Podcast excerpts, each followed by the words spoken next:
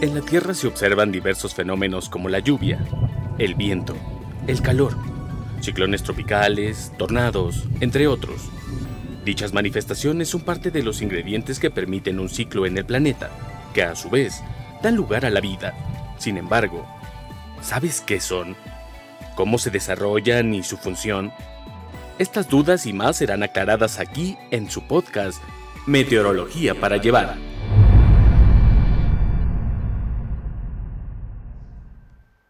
Bienvenidos a una emisión más de su podcast Meteorología para Llevar del Servicio Meteorológico Nacional de la Conagua. Hoy tengo el gusto de recibir a Ismael Marcelo Domínguez. Él es licenciado en Ciencias Atmosféricas por la Universidad Veracruzana y en agosto del 2016 ingresó como meteorólogo previsor al Centro Nacional de Previsión del Tiempo del Servicio Meteorológico Nacional de la Conagua y actualmente continúa laborando ahí. En octubre del 2017 realizó una estancia en el Centro Nacional de Huracanes con sede en Miami, Florida, de Estados Unidos de América, y colaboró con personal de la institución en la vigilancia de ciclones tropicales. Bienvenido, Ismael. Hola, Sandra, muy buenas tardes. Te saludo con mucho gusto. Muy bien, muchas gracias. Pues ya estamos en la temporada de ciclones tropicales y mucha gente hemos escuchado hablar de los ciclones tropicales, pero realmente no sabemos cómo se forman o cómo se originan y qué son los ciclones tropicales. ¿Tú podrías indicarnos qué son los ciclones tropicales y cómo se originan? Claro que sí, mira, un ciclón tropical es un sistema de baja presión que en el hemisferio norte se caracteriza porque el viento gira en sentido contrario a las manecillas del reloj.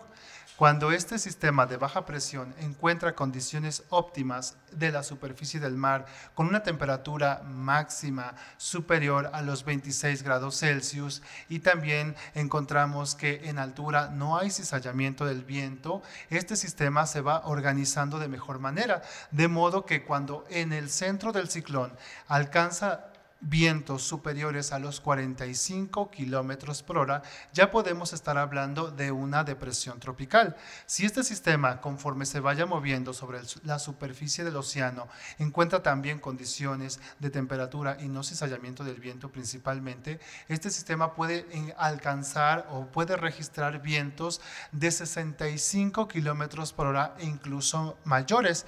Es en donde cambia de depresión tropical, se fortalece, se intensifica a una tormenta tropical y así sucesivamente hasta los 119 kilómetros por hora. Entonces ya alcanza la categoría de huracán y como bien sabemos, eh, los huracanes se clasifican de acuerdo a una escala, la escala Saffir-Simpson, en huracán categoría 1, categoría 2, categoría 3, categoría 4 y categoría 5. ¿no? Los huracanes categoría 1, como te comentaba hace un momento, el viento supera los 119 kilómetros por hora y puede alcanzar los 153 kilómetros por hora. Un huracán categoría 2 registra en su centro vientos de 154 a 177 kilómetros por hora. Un huracán categoría 3 registra en su centro vientos en superficie de 178 a 208 kilómetros por hora. Un huracán de categoría 4 registra vientos de 209 a 251 kilómetros por hora, mientras que un huracán de categoría 5 es un ciclón tropical que tiene como característica principal que el viento en superficie en el centro del ciclón tropical supera los 252 kilómetros por hora.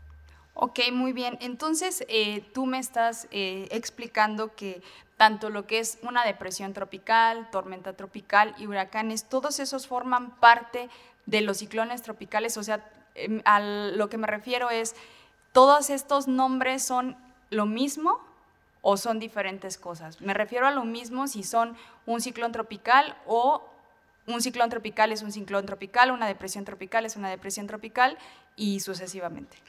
Claro que sí podemos englobar y cuando hablamos de tormenta tropical, de depresión tropical o de huracán, estamos hablando ya de ciclones tropicales, en términos generales. Ok, entonces todos desde, depresión tropical hasta huracán categoría 1, 2, 3, 4 y 5, todos son ciclones, tropicales. Así es. Ok, muy bien.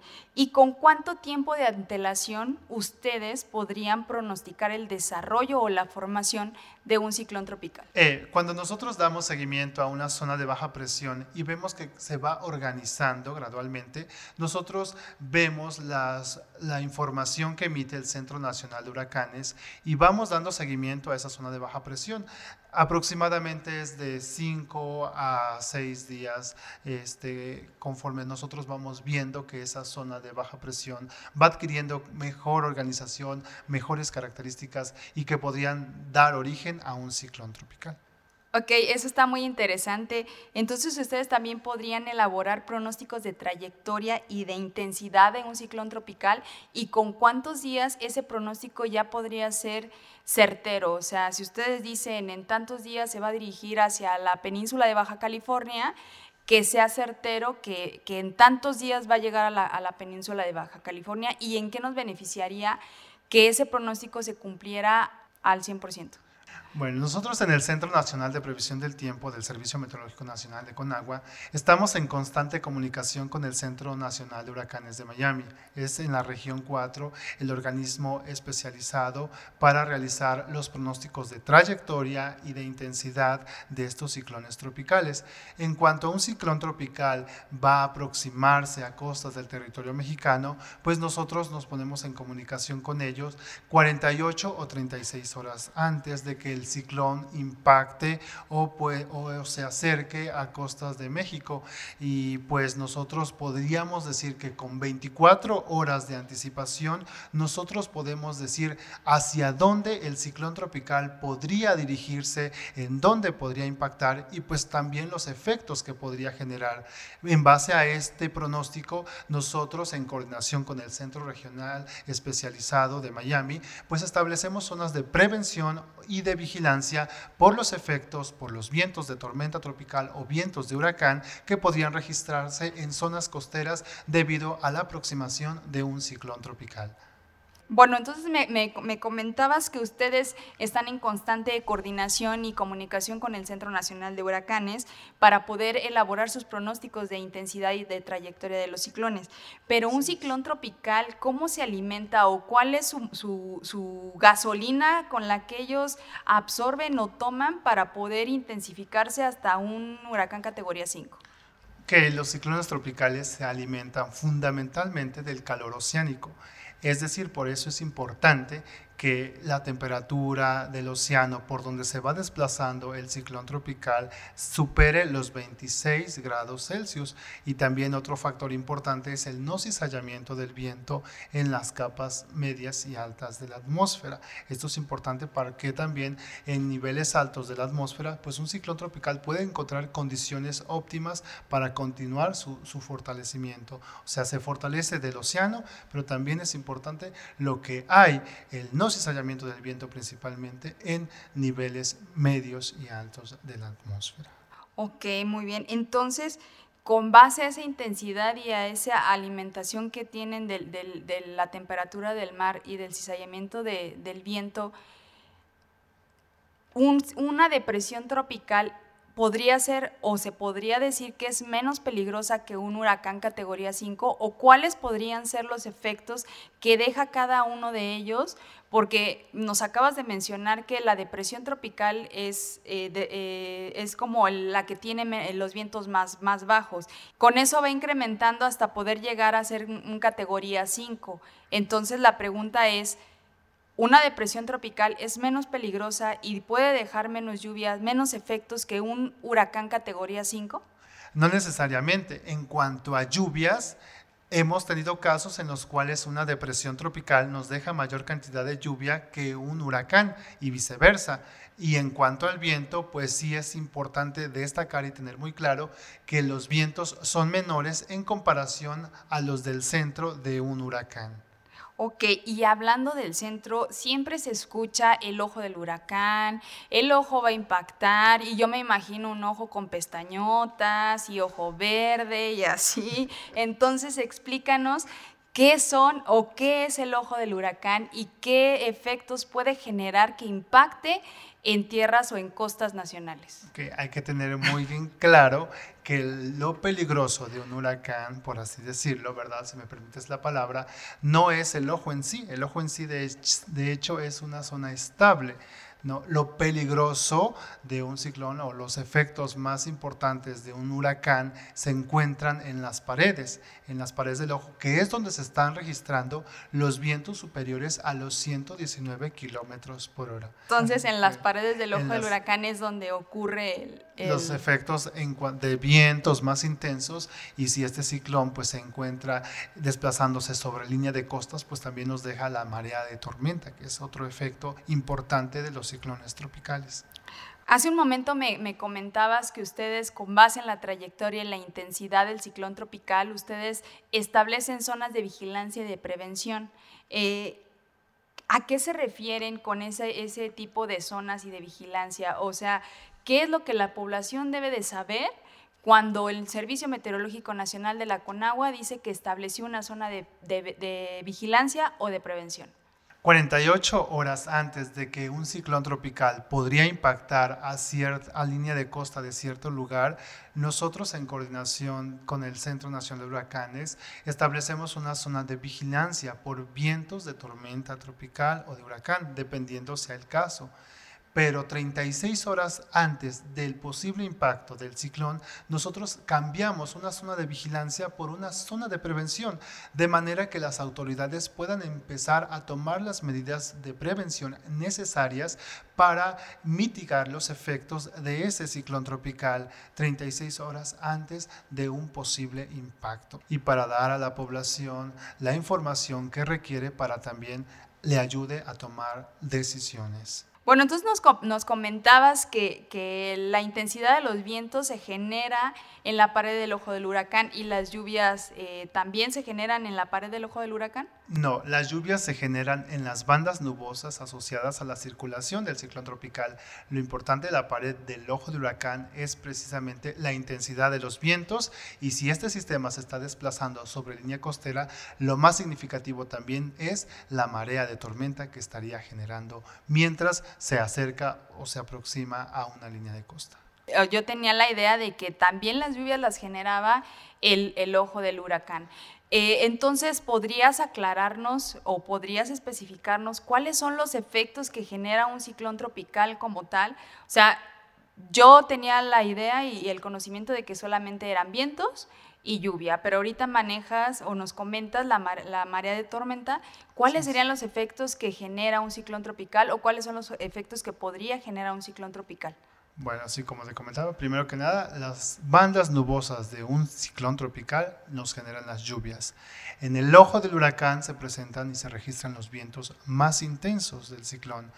Pero si este sistema se está desplazando por línea de costa, también este ojo del huracán produce, y esta intensidad de los vientos produce que el oleaje cerca de la línea de costa pues también incremente significativamente debido a la circulación del centro del ciclón tropical. Ok, la verdad es que nos has despejado muchísimas dudas de las que tenemos todos, porque todos escuchamos ciclones tropicales y lo único que asociamos es que va a llover, Y ahorita, pues la verdad, eh, aprendimos varias cosas de lo que son los ciclones tropicales, cómo se desarrollan y qué es lo que hacen ustedes en el Centro Nacional de Previsión del Tiempo para poder elaborar un pronóstico ya sea de trayectoria, de intensidad o simplemente de lluvias eh, generadas por este ciclón.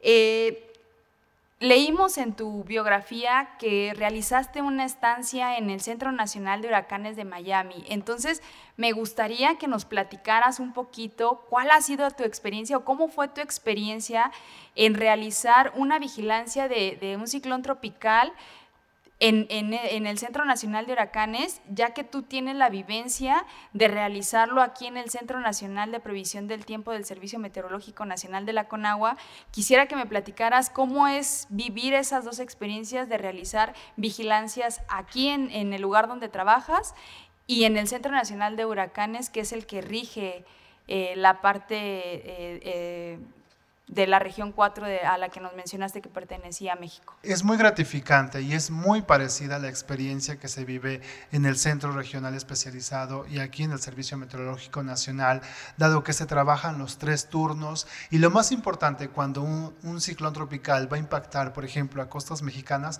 pues estamos en constante comunicación para establecer lo que te decía hace un momento, zonas de prevención o zonas de vigilancia derivado a un posible efecto de determinación ciclón tropical. ¿Se vive con la misma intensidad la vigilancia aquí en el Servicio Meteorológico Nacional que en el Centro Nacional de, de Huracanes?